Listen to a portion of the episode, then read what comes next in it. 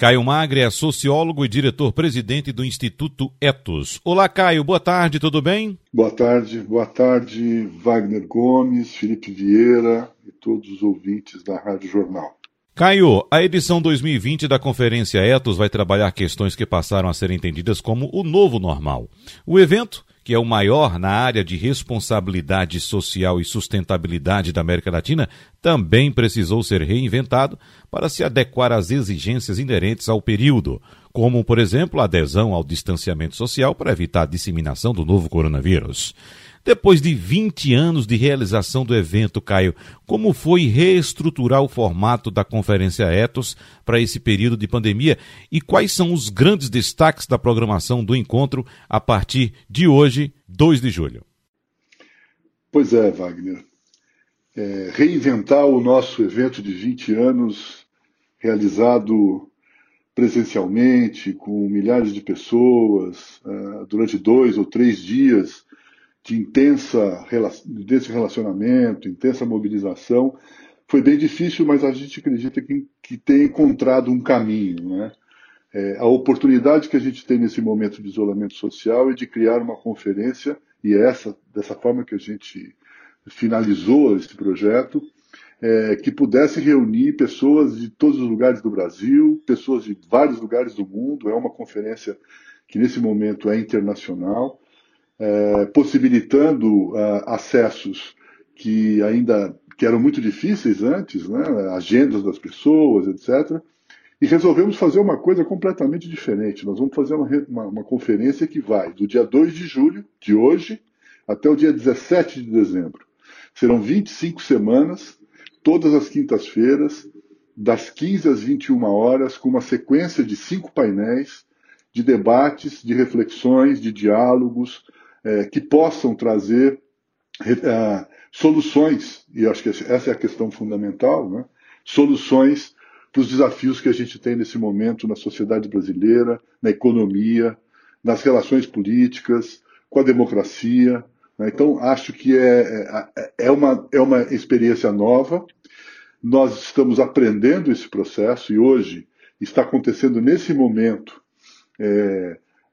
painéis né, de debates com convidados nacionais e internacionais, e a gente está buscando fazer com que as pessoas se conectem, participem, uh, usufruam da conferência, totalmente gratuita, aberta a todos e a todas que tiverem interesse nesse momento de participar de uma reflexão sobre os caminhos que a gente tem que buscar para o Brasil, os caminhos que a gente tem que buscar para a democracia, os caminhos que a gente tem que buscar para retomar uma economia vibrante, forte, sustentável, é? em bases sustentáveis, e que a gente possa, de fato, dar conta da gravidade das desigualdades que se apresentaram, que se apresentam nesse momento no Brasil, a partir da transparência que a pandemia deu sobre a vulnerabilidade de milhões, milhões de brasileiros e brasileiras. Nessa quinta-feira, a gente inicia a abertura com uma discussão sobre um mundo transformado, que é isso que a gente está vivendo nesse momento, e a principal questão, ou as principais questões que a gente vai tratar, são com relação às assimetrias que a gente tem na sociedade, que são potencializadas pela, pela pandemia. Né? E é, é, é um debate que é bastante importante e que a gente está trazendo o Tiago Amparo, que é, o professor, é um professor da Fundação Getúlio Vargas e colunista da Folha, e a, a antropóloga Rosana Pinheiro Machado, para poder refletir com a gente é, exatamente essas assimetrias e quais os caminhos que a gente tem que buscar para enfrentar o desemprego, o desalento e a vulnerabilização dos direitos civis que se tornaram latentes. Né? Com, a, com a pandemia, as coisas apareceram de uma maneira muito mais forte. Na sequência, a gente vai ter o lançamento é, no Brasil de um livro inédito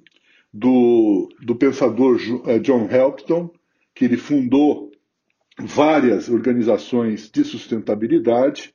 é, e se chama Cisnes Verdes e o Capitalismo Regenerativo e vamos ter aí a parceria, um diálogo nesse momento com o presidente do Conselho Deliberativo do Etos, o Ricardo Yang, e com a diretora do Etos, Ana Lúcia. Vai ser muito interessante. Eu queria dar um destaque para um momento que a gente vai ter, que é um painel que reunimos um conjunto de lideranças empresariais, sobre aquela carta que eu já comentei aqui, a carta aberta às lideranças empresariais, que eh, traz um, uma, uma, uma voz, uma vocalização de um conjunto muito importante de empresários, empresárias, executivos e executivas e dirigentes empresariais na defesa de um país que precisa superar a polarização entre os democratas, um país que precisa refundar e reforçar a nossa democracia e um país que precisa, de fato, conseguir proteger e garantir as vidas frente à pandemia. E a gente termina à noite, às 19h30, um painel muito interessante sobre as populações indígenas e sobre as florestas, onde a gente vai ter a presença do, é, do, Dário Copenaua, que é filho do Davi Copenaua, um grande pajé, um grande líder, da, do, do, povo Yanomami para